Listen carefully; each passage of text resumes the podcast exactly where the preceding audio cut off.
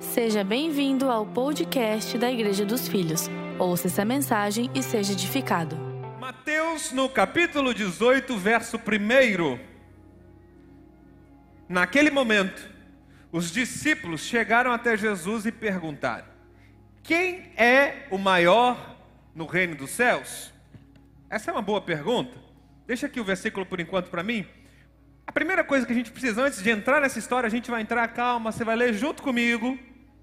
Antes da gente entrar, eu preciso que você compreenda a primeira frase. Naquele momento. Que momento que eles estavam? Jesus já havia, já estava no meio do seu ministério, ou na parte final, aliás.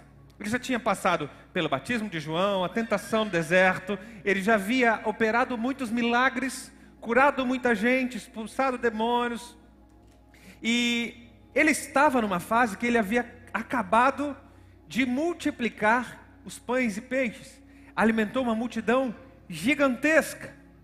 Então Jesus pega os seus doze discípulos, chama mais alguns discípulos que caminhavam com ele, e envia uma comissão de 70 discípulos que foram enviados de casa em casa. Ele empoderou os discípulos. Olha só o que aconteceu. Você deve saber bem e se lembrar dessa história. Os discípulos foram de casa em casa e, em nome de Jesus, eles expulsavam demônios. Em nome de Jesus, eles curavam enfermos.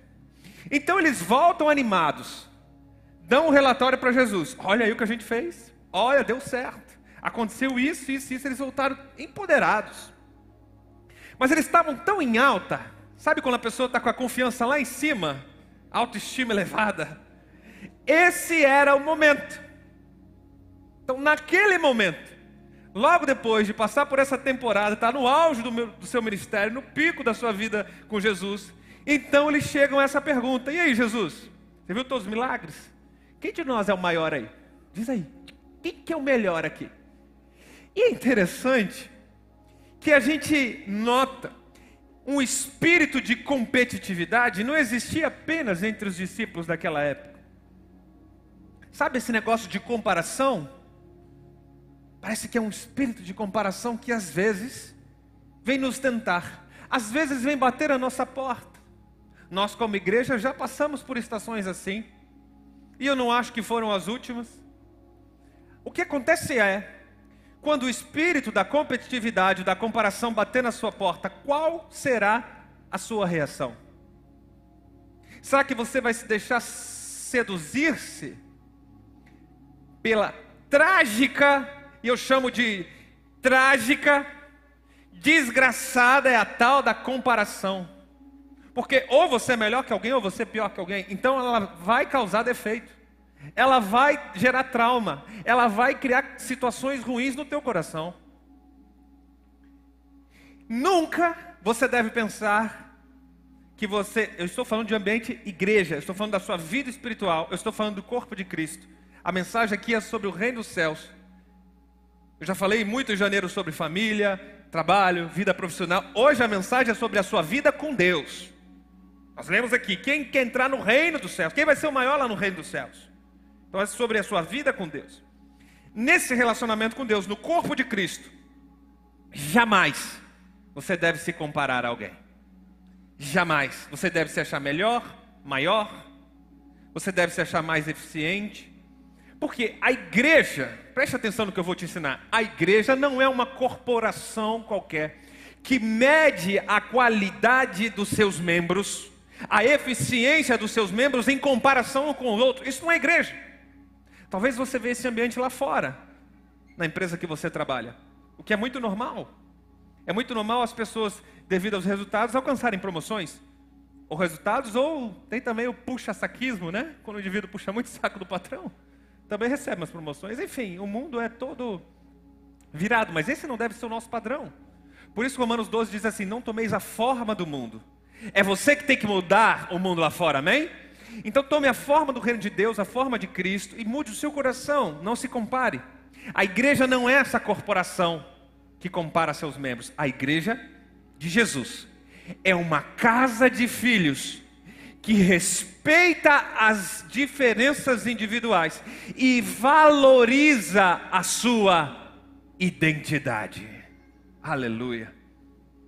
Nós respeitamos a individualidade de cada um e a gente valoriza a sua real identidade, ou seja, você não precisa se comparar na casa do Pai, na igreja do Senhor Jesus. Vamos continuar a leitura. verso 2 diz assim: E Jesus, chamando uma criança, lembra? Eles perguntaram: Quem é o maior no reino dos céus? Qual foi a resposta de Jesus? Ele chamou uma criança e colocou no meio deles e disse: Eu lhes asseguro, a não ser que vocês se convertam e se tornem como essa criança, jamais vocês entrarão no reino dos céus. Eu poderia fazer a pergunta mais estúpida de todos: quem aqui gostaria de entrar no reino dos céus? É óbvio que se você está aqui, você gostaria. É óbvio que se você estava assistindo, participando conosco online, você gostaria de entrar no reino dos céus. É óbvio. Mas Jesus ele acabou de dizer aqui que existe o meio de você jamais entrar. Não tem jeito que dê jeito para você entrar. Não vai ter jeitinho brasileiro, não vai ter o Miguel, não vai ter, não, mas veja bem, se eu fizer uma obra assistência, alguma coisa, não tem jeito. Jamais. É o jamais de Jesus. Jamais. A não ser que, e aqui está a palavra-chave desse versículo, que vocês se convertam e se tornem como? Preste atenção no que eu vou te ensinar. A palavra original aqui, que Jesus falou se converta, é o seguinte: é alguém que está caminhando para esse lado. E Jesus diz assim: a não ser que você se converta e vá para o outro lado. Se converter no sentido original da palavra, ele dá a conotação de mudar completamente de lado. Então, a não ser que você mude completamente a sua forma de pensar e se torne como uma criança, o que Jesus está falando? A não ser que você pare com esse pensamento estúpido de comparação e se torne como uma criança. E aqui, eu poderia, como já vi em algumas pregações, gente citando várias características de criança, mas não é o fato, porque a gente não vai corroborar, ensinar um, um falso, uma falsa doutrina de que a criança, o que Jesus desejava é que você tivesse um pensamento infantil, que você fosse inocente. Ah, o que Jesus desejava é que você fosse puro. Não, não, não é disso que Jesus está falando. A gente tem que parar de criar uma geração mimada. O pastor Leandro, que esteve aqui semana passada, ele fala muito disso, a geração mimimi, que você tem que tomar cuidado como fala, porque você tem que tomar jeitinho, porque, sabe a geração mimada? crentes infantis, que tem que tomar cuidado com o jeito que fala, com o jeito que olha, com o jeito que cumprimenta, com o jeito que veste, com o jeito que. Você é esse. A vontade de Jesus sempre foi, é e sempre será que nós venhamos amadurecer em Cristo Jesus. Ele te chamou pela graça, você foi salvo, glória a Deus por isso, mas Ele não quer que você seja um eterno bebezão espiritual. Posso ouvir um amém por isso? A vontade de Jesus é que eu e você, nós amadureçamos em Cristo. Porque Ele tem uma vida abundante para nos dar. E a vida abundante só é dada quando o filho amadurece. O livro de Gálatas revela isso claramente. É quando o filho de, é, ele, ele constrói a maioridade espiritual, que é a maturidade. Ele tem direito à herança. O filho só tem direito à herança quando se torna ruios, maduro espiritual. Então eu não vou ficar ensinando aqui quais são as características da criança. Ah, a criança é doce, criança é mimada, criança não sabe o que fala. A criança, eu não vou criar uma igreja mimizenta, uma geração. Não, não, não. Até porque essa não é a vontade de Jesus. A vontade de Jesus é que a gente seja dependente, humilde, como uma criança é. Preste atenção, Jesus trouxe a criança para o meio dos discípulos. Porque ele estava dizendo, a não ser que vocês se tornem assim, e ele apontou para a situação real da criança. Ele estava dizendo da posição social que aquela criança tinha que ter. Qual é a posição social? Na hierarquia judaica da época, ainda é na sociedade de hoje, a criança é o ser mais vulnerável, mais dependente, mais sujeita à autoridade dos pais, mais sujeita à autoridade de um adulto. Então Cristo estava se referindo à humildade que a criança carrega. E ele diz isso no verso 4. Olha comigo.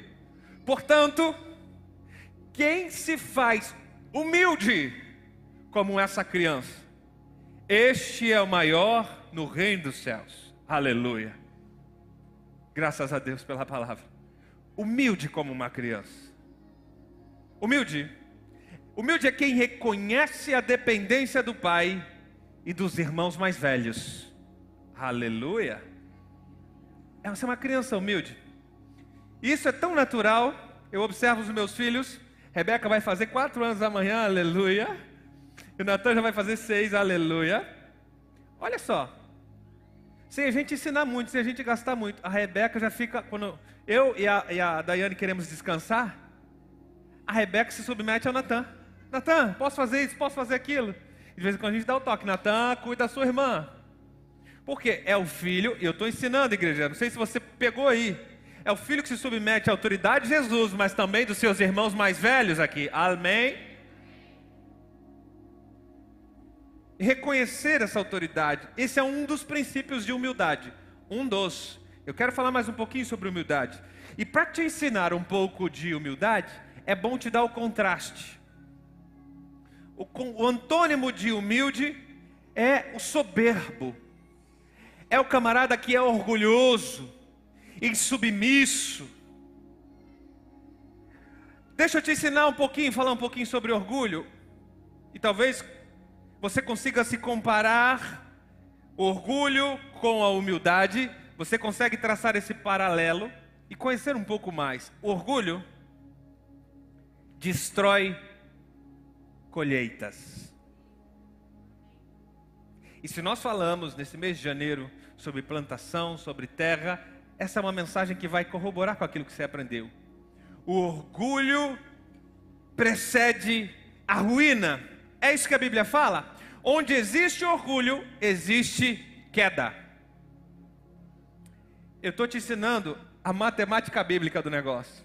Provérbios diz assim: a soberba precede a ruína, a altivez de espírito precede a queda.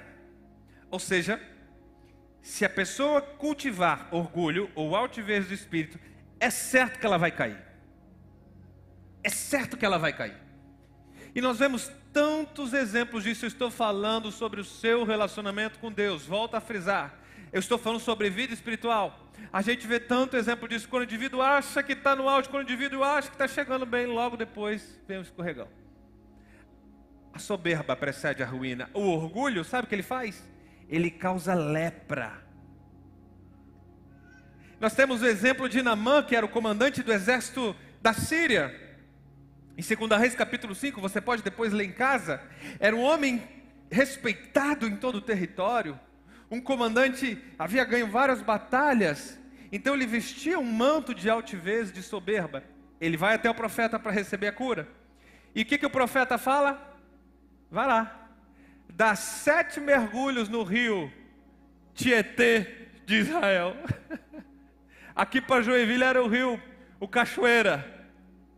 Fala das sete mergulhos. Aí Nama diz assim, mas Abanas e Farpá são os rios mais belos do nosso território. Por que é que eu tenho que ir nesse rio podre que o profeta está mandando ir? Para diminuir o orgulho. Então, pega essa chave aí que eu vou te ensinar.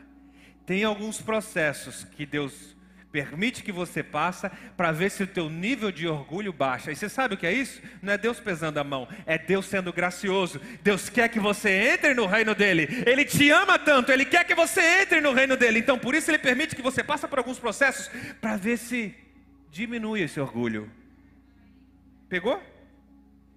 Para ver se diminui um pouquinho essa altivez, para ver se você desce. Já viu aquele indivíduo? Oh, desce, desce, desce desse degrau aí um pouco. Está muito alto. Está se sentindo muito lá em cima. Cuidado.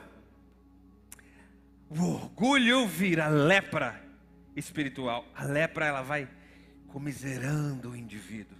Sabe o que é isso na nossa realidade? É o indivíduo que se sente super espiritual. Cuidado com a super espiritualidade. Eu Sempre fui um pé, minha esposa me conhece, sempre fui um pé atrás com o indivíduo que fica rotando, que passa duas, três horas orando. Eu passei três horas orando hoje, passei quatro horas orando, falando, mas já li a Bíblia, em 30 dias li a Bíblia inteira. Sabe? Eu fico arredio, porque o indivíduo que realmente tem um tempo de intimidade com Deus, ele não consegue falar para ninguém. Foi tão secreto, foi tão íntimo as revelações que ele tem ali, que ele não consegue falar para ninguém. Mas quando o indivíduo sai com um topete grande, só para dizer, ó, três horas, olha minha campanha de oração, de jejum, olha, subir o monte sete vezes no mês de janeiro. Cuidado com a altivez de espírito, o super espiritual, o super, o crentão, super espiritual. Deixa eu te ensinar um negócio. O orgulho e a revelação nunca andam juntos. Pegou? Por quê? O orgulho nasceu em Lúcifer. Quem foi o primeiro orgulhoso do universo? Quem foi? É só ler a Bíblia. Por que é que ele caiu? Porque subiu para a cabeça. Então, quando o indivíduo carrega dentro dele uma pontinha de orgulho, na realidade ele carrega uma semente de Lúcifer dentro dele. Então não tem como o orgulho andar junto com a revelação, com a unção. O indivíduo pode começar na unção, mas se entra o orgulho, opa. O orgulho te faz mudar de lado. Sabe aquela ostentação de uma imagem? Estou falando um pouco de orgulho para ver se você entende um pouco o outro lado. Eu sei que é tão complexo falar de humildade, tem tantas coisas que a gente poderia falar.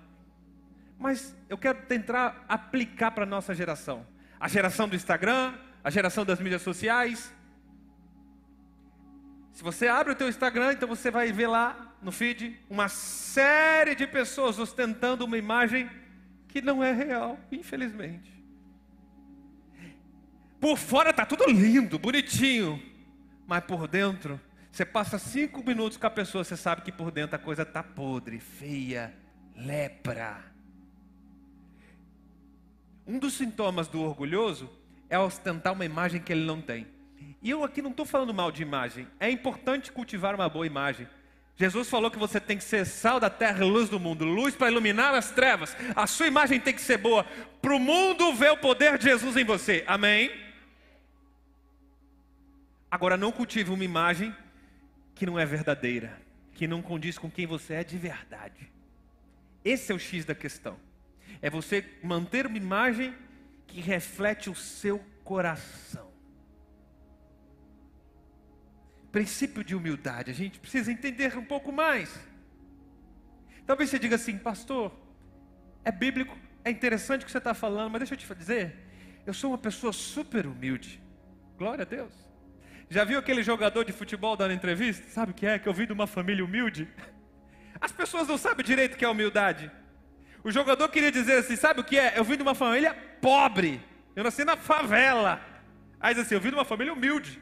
Por quê? Se fosse rico, não seria humilde?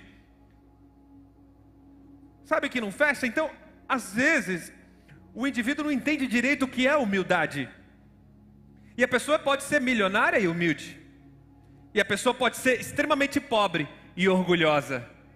Nós temos lá no projeto social, a gente vai atender um morador de rua, né, Jamie? Vai atender alguém? Não. Isso aí eu não como, isso aí eu não quero. É. Vai às vezes dar um sustento para alguém que realmente precisa. Não, isso aí não, não é para mim não. Humildade. Talvez você diga assim, pastor, eu sou uma pessoa tão humilde. Então deixa eu te dar mais alguns exemplos. Vê se encaixa um pouco com a nossa realidade. E eu já pensei nisso. Vou ser bem vulnerável aqui. Quando Deus me pegou uma estação da minha vida e disse assim: você precisa ser mais humilde. Volta para o chão, desce um pouquinho. Então eu fui dizer: Deus, ministra meu coração, diz aí o que é que eu tenho que melhorar. E aí Deus começou a falar comigo. Eu estava me aproximando de alguém e no meu coração eu disse assim: o que é que essa pessoa pode acrescentar na minha vida? O Espírito Santo me mostrou. Sabe o que é isso, filho? Soberba. Então talvez em algum momento da sua vida você já pode ter pensado: o que é que esse pastor vai pregar que eu nunca ouvi? Que versículo que ele vai ler que eu nunca li? Para que é esse livro aí que estão falando? O que, que esse livro vai me trazer de novidade que eu ainda não sei?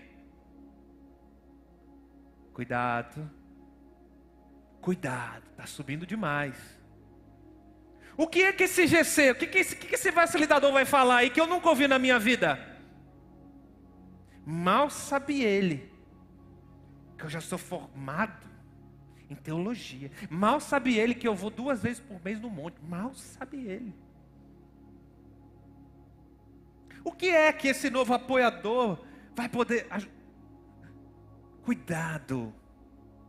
Coração humilde como uma criança. Menos julgamento. Baixa um pouquinho a bola, desce um pouquinho o degrau. Aprenda a ser servo de todos, como uma criança. Se não vos tornardes como uma criança, jamais. É Cristo falando. Se você não for humilde como uma criança, jamais. A gente tem muito que aprender com as crianças. Aleluia. Glória a Deus. Né, Pri? Né, Cris? Aleluia. Como a gente precisa aprender com as crianças.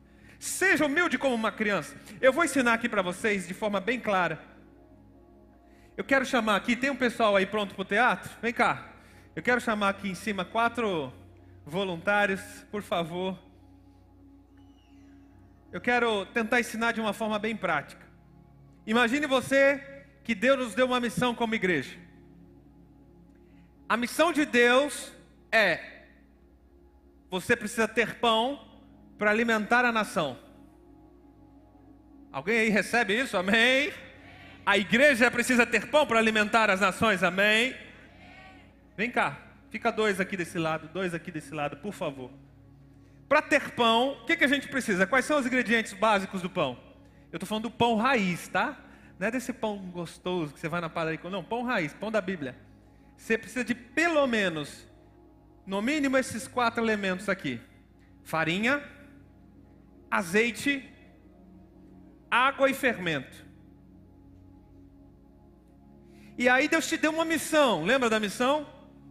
Eu preciso ter pão para alimentar a nação.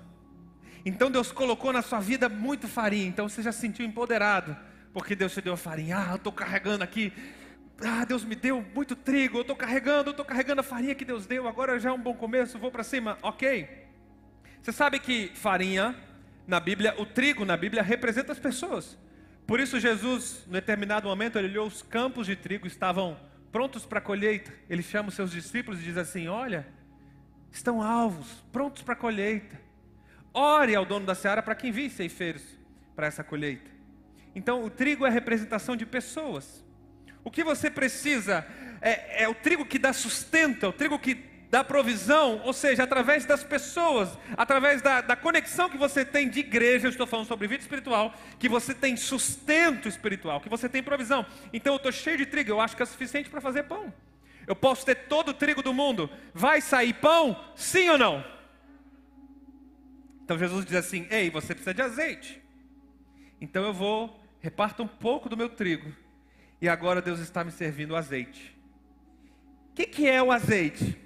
O azeite no pão é o elemento que dá a liga. É ou não é? É o elemento que vai dar consistência. E a gente olha para as Escrituras e vê que o azeite, além de simbolizar o Espírito Santo, ele também representa cura.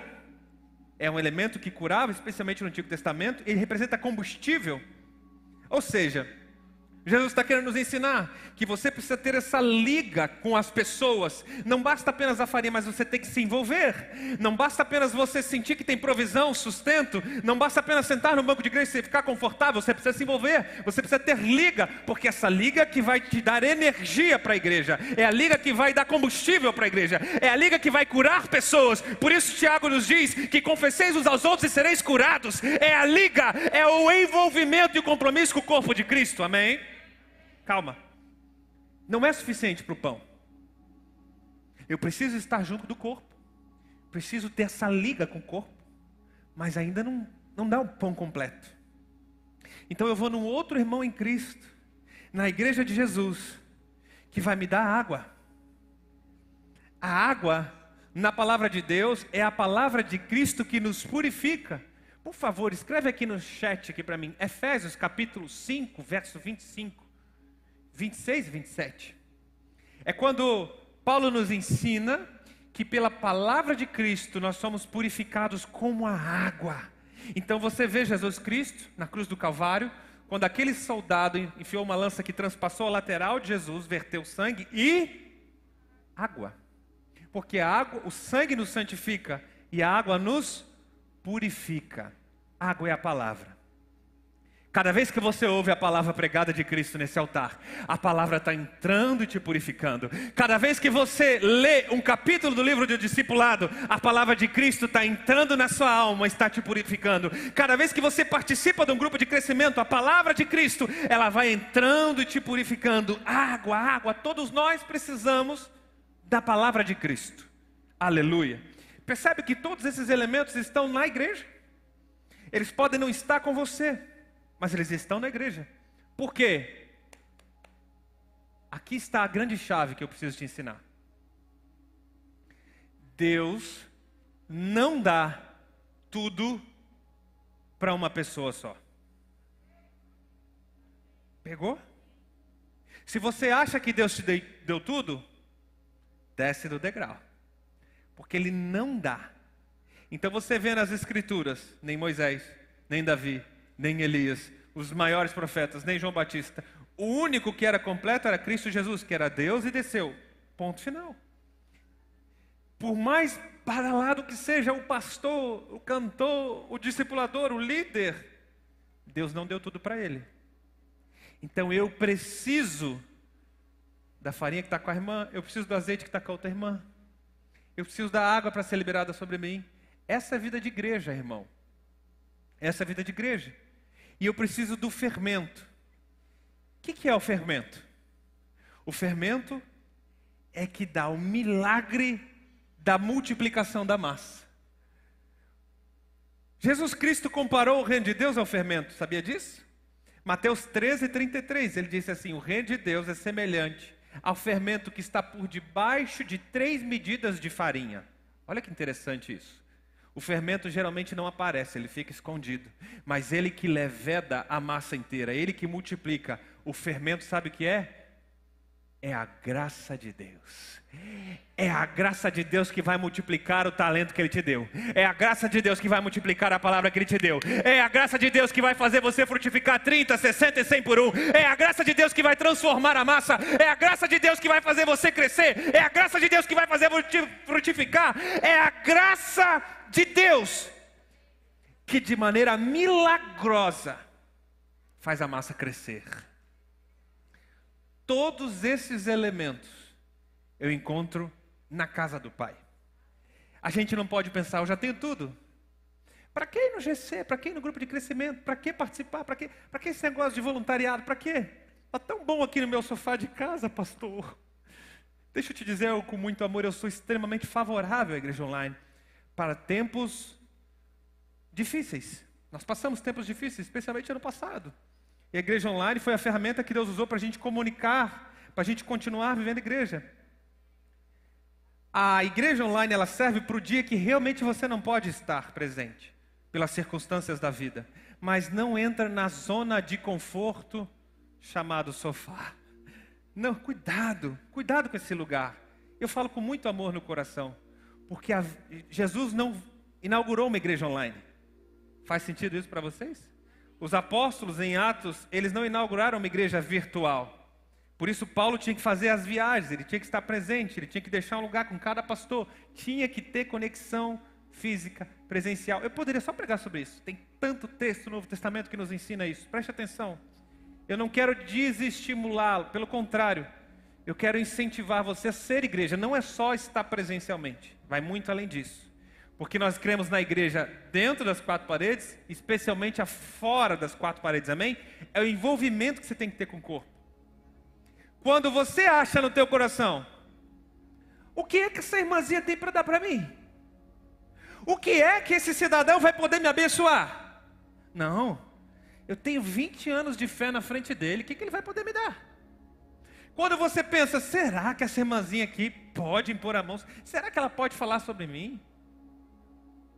Eu já estou começando a abrir caminho para o discipulado com essa palavra. Por isso o Espírito Santo me disse para começar a ensinar isso aqui. Porque muitas vezes no dia a dia a gente cria esses bloqueios. Então tem um indivíduo que ele olha a mensagem de manhã só para ver o tema do assunto. Ah, pastor pegou sobre isso? já sei tudo sobre isso, nem vou no culto hoje. Para que, que eu preciso ir lá? Já conheço tudo. É o indivíduo que acha que já sabe o suficiente, acha que já tem o suficiente, ele está totalmente abastecido. Na realidade, Jesus está te convidando hoje para ser como uma criança, humilde, pobre de espírito, aquele que carece da glória e da graça de Deus. Amém, igreja? Que nós sejamos essa igreja cheia de graça, cheia de graça. Obrigado, queridos, obrigado, por favor. Obrigado, obrigado. E é exatamente assim que Jesus fala em Mateus capítulo 5, verso 3. O que, que Jesus disse lá no Sermão do Monte? Diz assim: Bem-aventurado os pobres de espírito. Por quê? Porque deles é o reino dos céus. Aleluia. Eu estou ensinando, desde o início eu falei para você, a mensagem é espiritual, é sobre reino.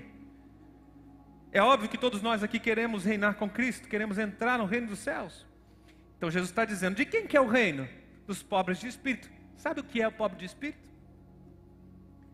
É aquele que está sempre carente,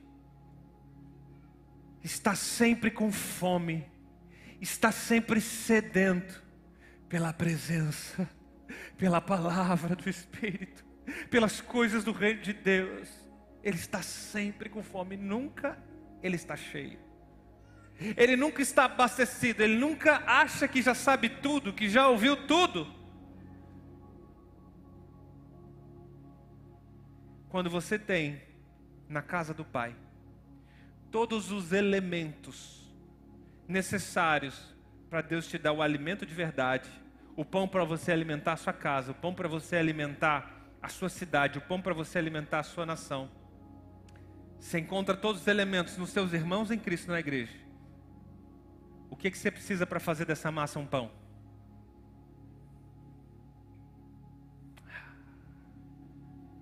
Você junta todos os elementos, bate a massa e acende o fogo. uh. Quando o fogo do Espírito Santo vem, aquela massa vai tomando forma quando o fogo do Espírito Santo vem milagrosamente, aquilo que estava cru, aquilo que não era atraente, começa a ter um cheiro, começa a tomar um cheiro em toda a casa. E aí você vai lá, dá uma olhadinha no forno, ele já está com cor, ele já ganhou tamanho, forma, cor e cheiro é quando o Espírito Santo, o fogo do Espírito Santo vem. Tem muita gente que já recebeu ingredientes, mas está precisando ser aquecido pelo fogo do Espírito. Deixa eu te dizer algo que nem estava no script, eu sinto no meu coração de dizer: chegou a hora de você entrar no seu quarto. Chega lá hoje à noite, fecha a porta do quarto. Tenha um tempo amanhã de manhã e diga assim: Espírito Santo, eu sei que essa palavra foi para mim. Eu preciso queimar. Eu preciso queimar mais por ti, porque é só através do Espírito Santo de Deus que você pode ser alimento para o mundo. É só através do Espírito Santo de Deus que essa massa pode ter sentido. Enquanto a massa crua, para nada ela serve. Quem se alimenta de massa crua tem o quê? Dor de barriga. Enquanto a massa não é aquecida com fogo do Espírito Santo, ela não serve para nada. Tem algum apaixonado pelo Espírito Santo aqui nesse lugar? Tem alguém que diga assim: Ah, Senhor, me aquece mais, me aquece mais, me aquece mais. Uh, sinto algo diferente aqui, de verdade.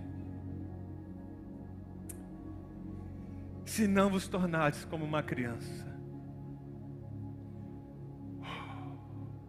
ensina-nos a ser como criança, Espírito Santo. Ensina-nos a ser como criança. Deixa eu te ensinar mais uma coisa sobre criança. Quando a criança nasce numa tribo indígena e ela cresce na tribo indígena, logo ela gera cultura indígena, certo? Só quem está vivo aqui comigo, amém? Se a criança nasce e cresce numa cultura cigana, logo ela vai ter a cultura e a natureza. Agora, se essa pessoa nasce em Deus e ela cresce na igreja, que é a casa de Deus, logo ela vai ter uma natureza e uma cultura de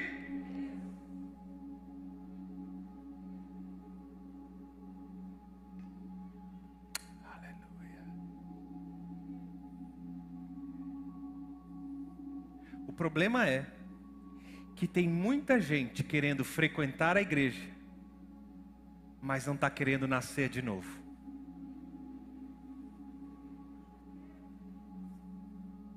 Tem muita gente passando anos frequentando uma denominação, uma religião, mas ela não quer gerar cultura.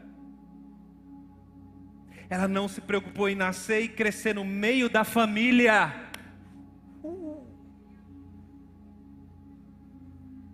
E aí deixa eu te explicar uma coisa. Você acha que pelo fato de você frequentar você vai ser?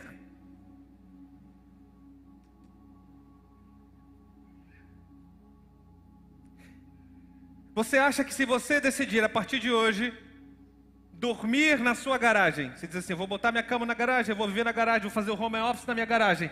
Você acha que você vai virar um carro só porque você está frequentando sua garagem? Faz sentido isso? E por que é que você acha que frequentar a igreja vai fazer de você igreja? Uh.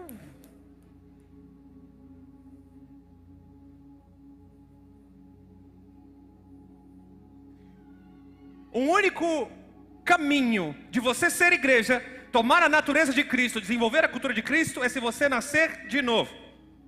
Por isso Jesus disse em João, capítulo 3, verso 5, ele estava falando com Nicodemos, ele disse assim: "Em verdade, em verdade eu te digo, que se você não nascer da água e do espírito, jamais, de forma alguma você entrará no reino de Deus." nascer do Espírito. Tem gente que já nasceu da água, tem gente que já foi batizado, tem gente que já nasceu pela renovação da palavra. Eu sinto-me conduzido a dizer isso, mas você precisa agora renascer do Espírito Santo. Vamos, vamos, vamos. Talvez você sentiu essa palavra indo direto ao seu coração. Vamos. Sente que ela está brotando em boa terra. Abra o seu coração de uma vez por todas ao Espírito Santo. Nós não somos nada sem Ele. Nós não somos nada sem o Espírito Santo. Frequentar culto não vai, não vai fazer. Pode, pode ser que você seja uma pessoa melhor, pode ser que você entenda algumas coisas, tudo bem. Eu não estou aqui falando mal da religião. A religião tem a sua importância na sociedade. Mas eu estou falando sobre reino de Deus. Nós só estamos lendo palavras de Jesus aqui, reino de Deus. Não pense que pelo fato de você frequentar culto, você vai se tornar igreja, cultura, natureza de Jesus. O que você precisa é nascer, ser como uma criança humilde, uma criança que precisa dos irmãos e que reconhece a autoridade do Pai. Deixa eu te lembrar mais uma coisa. Lembra da multiplicação de pães e peixes? Jesus estava no culto para cinco mil homens, não contou mulheres e crianças. E o culto foi tão bom que demorou alguns dias. A pregação estava boa. Imagine uma pregação de Jesus. Uau! A multidão teve fome. Então Jesus disse: Dai-vos de comer. E os discípulos adultos, maduros, dizem: Nós não temos nada, não, Jesus. Mas de repente, chega até Jesus cinco pães e quantos peixinhos? Dois peixinhos. Quem foi que trouxe para Jesus? Quem foi que trouxe para Jesus? Foi uma criança. É exatamente essa criança que Jesus quer que você seja. Alguém que olha para o que tem e diz assim: é muito pouco para aquilo que Deus quer fazer. Uh. É exatamente essa criança que Deus quer que você seja, que não olha a circunstância momentânea, mas que enxerga tudo pelos olhos da fé e diz assim: o pouco que eu tenho na mão dele, ah, o pouco que eu tenho na mão dele, ah, pode se tornar muito.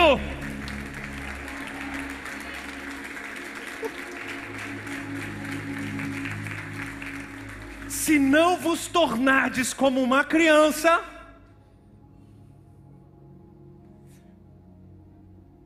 5 mil adultos. Será que ninguém tinha fé suficiente? Meu Deus. Ensina-nos a ser humilde. Desenvolva a nossa fé, Deus. A gente já precisa aprender com as crianças.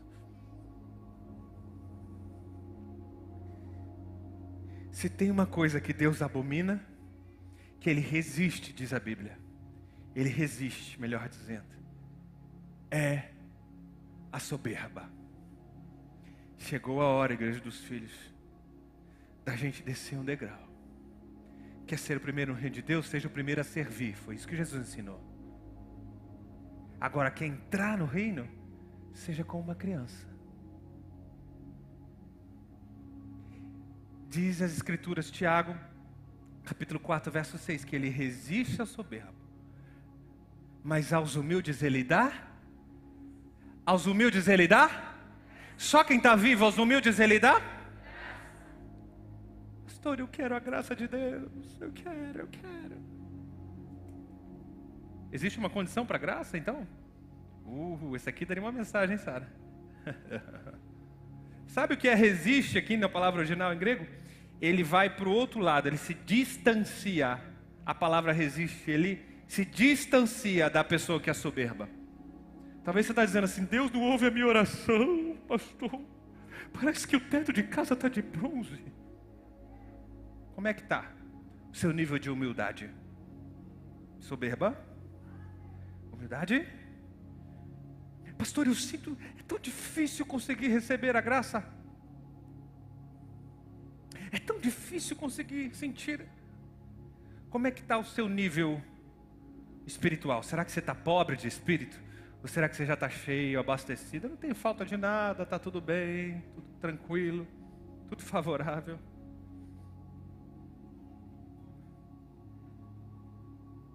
Humilde recebe graça. Mas quem vive na soberba, vive na desgraça. No real sentido da palavra. Quem vive na soberba acha que está bem, mas a colheita dele vai ser destruição, queda e ruína. Quem vive sobre a graça,